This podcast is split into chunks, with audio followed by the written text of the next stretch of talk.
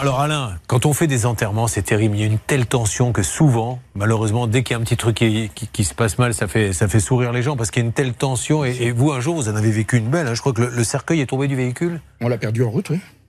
Les portes se sont ouvertes et. Les portes se sont ouvertes. Oh non, arrêtez. Et la, voie- les, ils suivaient le. Et la famille était juste derrière. Donc elle s'est pris le cercueil dessus. Euh, non, ils n'étaient pas trop près, mais.